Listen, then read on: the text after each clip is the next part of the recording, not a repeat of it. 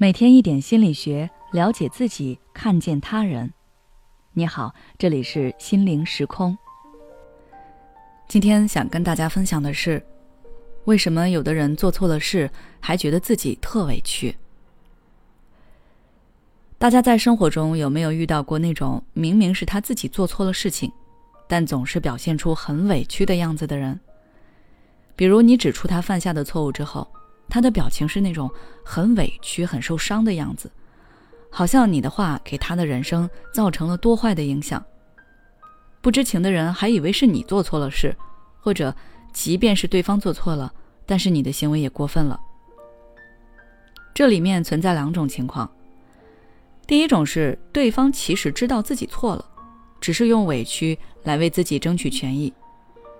毕竟不是每个人都拥有面对错误后果。和批评指责的勇气的，所以当别人当场指出他的问题后，他感觉自己颜面无存。但是他想要维护自己的尊严和形象，于是就会想方设法拉拢旁观者们。他觉得最好的办法就是扮委屈、扮可怜，因为一般情况下，人们都不太好意思去追究弱势一方的错误。看到对方委委屈屈的样子。很多人都会觉得，那不如大事化小，小事化了吧。这样一来，事情不再继续发酵。在一定程度上，他们也算是利用这种委屈，挽回了自己损失的形象和面子。但是这种事情可一不可再，因为总要有人为他的错误买单。尤其是当其他人还不能指责这个做错事的人的时候，那愤怒就会出现。我还没怎么样呢，你倒是先委屈上了，该委屈的人是我才对吧？我们选择宽容弱势者，一般也只是我们在旁观者的前提下。如果我们自己就是那个为他错误买单的人，那我们肯定是宽容不了的。他出现一次错误，那就至少给自己树立了一个敌人。他周围的人能允许他犯错几次呢？当你跟一个人在一起，总是为他的错误行为承担责任的时候，我想，即便是亲人，这种感情也会耗光的。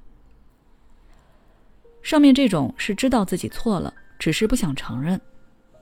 但是还有一种情况是，他真的不觉得自己做错了，他是真的为自己感到委屈。跟这类人交流的时候，你会发现你们在不同频道。你在谈事件，对方却在说感受。比如说，你跟 A 是室友，A 总是不经你同意带男友回来，给你带来了很多不便。你提醒他，他却很委屈。我跟我男朋友一个礼拜才见两次面，你这样说是让我们以后都不见面了吗？你为什么要这么对我们？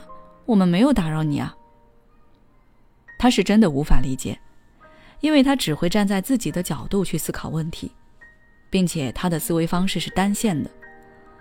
你说让他们注意一点，那他们可以出去约会，或者提前跟你商量好。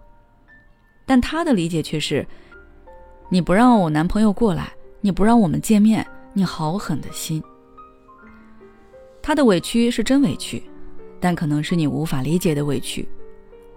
你觉得不是多大的事儿，但对方表现的好像是你做了多伤他心的事。那面对这种情况，我们该怎么办呢？对于前者，我们可以直接给对方发布任务，让对方想办法补救。问题已经造成了，再相互指责是没有意义的。最重要的还是先修正错误，争取把损失降到最低，不要触动对方那根关于面子和尊严的神经，就事论事，也不要说他错，直接把事情做了就可以了。对于后者，我们可以先礼后兵。也就是先跟他说清楚你对这件事情的反馈，有什么建议也可以直接说。对方如果能理解并同意，那最好；对方如果不理解也不同意，那就可以公事公办。必要时也可以以其人之道还治其人之身。总而言之，不要为了对方而委屈你自己。好了，今天的内容就到这里。如果你想要了解更多心理学方面的内容，欢迎关注我们的微信公众号“心灵时空”，后台回复“受害者思维”就可以了。每当我们感叹生活真难的时候，现实却又告诉我们，生活还能更难。工作、事业、爱人、孩子、父母亲朋，这一切的一切，就像一张大网一样，把你层层束缚其中。你经历了疲惫、辛苦、无奈，还有悲痛。如果你只是一个人默默承受，那你迟早会崩溃。心灵时空组建了专业的心理救援队，每位咨询师都拥有超过二十年以上的咨询经验。只要你需要，我们就在。微信关注“心灵时空”，后台回复“咨询”就可以体验十五分钟心理清诊了。